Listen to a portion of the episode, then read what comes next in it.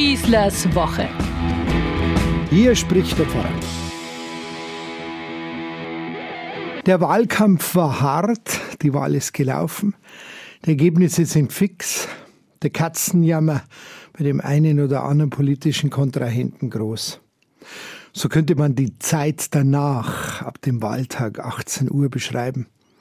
So hat man unzählige Politiker erlebt, wie sie ihre Stellungnahme zur gelaufenen Wahl abgegeben haben. Besonders das Erstarken der AfD jetzt auch im bundesweiten Westen macht vielen Politikern und Bürgern in diesem Land Angst. Diese Angst ist sehr diffus. Man hat den Eindruck, es ginge hier um ein nicht abwendbares Naturereignis, sozusagen als müsste sich die politische Landschaft derzeit gerade so verändern, als wenn dieser Rechtsstrahl genauso unaufhaltsam über uns hinwegwälzt, wie im Klimawandel die Gletscher wegschmelzen oder Flutkatastrophen über uns hereinbrechen. Dabei sind wir doch die Wähler. Da wählt kein anderer für uns. Das ist unser Ergebnis. Jetzt kapitulieren wir vor dieser Entwicklung, würde doch bedeuten, jetzt zu kapitulieren vor dieser Entwicklung, würde doch bedeuten, sich selber auszuschalten. Da kann man übrigens sehr viel von jungen, engagierten Leuten lernen. Einer ist zum Beispiel ein Nachwuchstalent aus Hof in Oberfranken. Als CSU-Direktkandidat hat Christian von Waldenfels, der mit 19 Jahren bereits Bürgermeister wurde, nun mit 23 Jahren satte 49,6 Prozent geholt und ist damit der jüngste direkt gewählte Landtagsabgeordnete der Geschichte Bayerns. Nur zum Vergleich, Ministerpräsident Markus Söder hinkt da in seinem Stimmkreis Nürnberg-Ost mit 41,5 Prozent ganze 8 Prozentpunkte hinterher.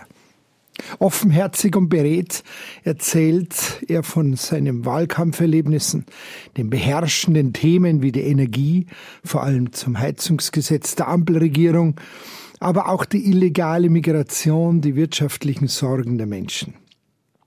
Alle diese Probleme müssen unbedingt und schnell in politische Entscheidungen übergehen, ist sein Credo.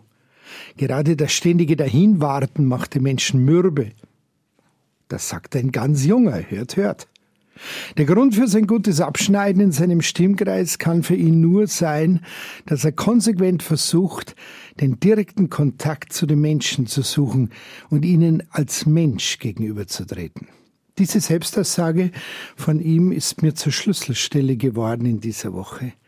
Der ganzen operativen Hektik und dem Hühnerhofgeschnatter gegenüber angesichts der Wahlerfolge der AfD setzt dieser junge Mann auf das Einzige, was immer im Leben wirklich zählt und auch was bringt. Menschliche Begegnung auf Augenhöhe, ehrlich und durchaus angreifbar, aber direkt dass die AfD ihre meisten Wähler von den Nichtwählern und den Parteien der gegenwärtigen Regierung in Berlin gewonnen habe, zeigt doch, sagte er, wie sie sich von der Bundesregierung alleingelassen fühlen, die Menschen in unserem Land. Diese Ohnmacht drückt sich dann in solchen Wahlergebnissen aus. Er ist fest davon überzeugt, dass man all diesen Menschen zeigen muss und es auch kann, dass es eine bessere Option gibt, die noch dazu in der Lage ist, scheinbar konträre Dinge sinnvoll miteinander zu verknüpfen. Wirtschaft und Klimaschutz, Stadt und Land, Weltoffenheit und Tradition, Flüchtlinge aufnehmen, natürlich, wenn sie bereit sind, sich zu integrieren. Es braucht diese absolutistische Drohgebärden gar nicht, die ständig alles schlecht reden und verurteilen, alle Menschen über einen Kamm scheren und dabei alles Menschliche hinter sich lassen. Es geht auch anders. Natürlich habe auch in seinem Stimmkreis die AfD gut zugewonnen, aber jetzt von Sorge zu reden, wäre für ihn der vollkommen falsche Ansatz. Eine andere Politik will er machen. Eine, die sich um die Belange der Menschen sichtbar kümmern will, die stets das direkte Gespräch suchen muss und die Bürger auf einer menschlichen Ebene anspricht. Nicht Marketing, sondern Menschlichkeit. Das ist sein ganz persönlicher Slogan. Und dafür will er auch als Parteifunktionär im Landtag werben und stehen.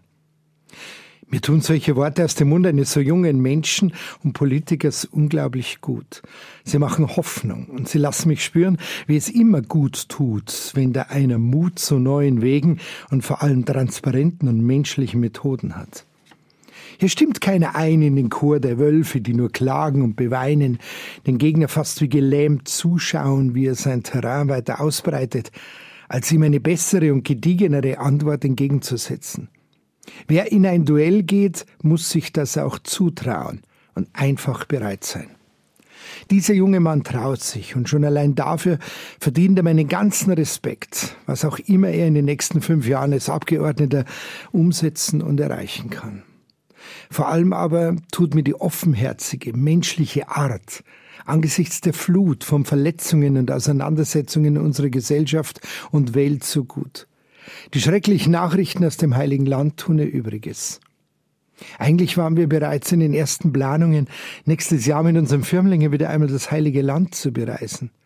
Die unfassbar grausamen Bilder dieses Krieges, die Gräueltaten der Hamas, die sogar Babys massenweise enthaupteten, haben uns den Atem geraubt und klargemacht, dass diese Sehnsuchtsreise für unsere jungen Menschen wohl auf gar keinen Fall stattfinden kann.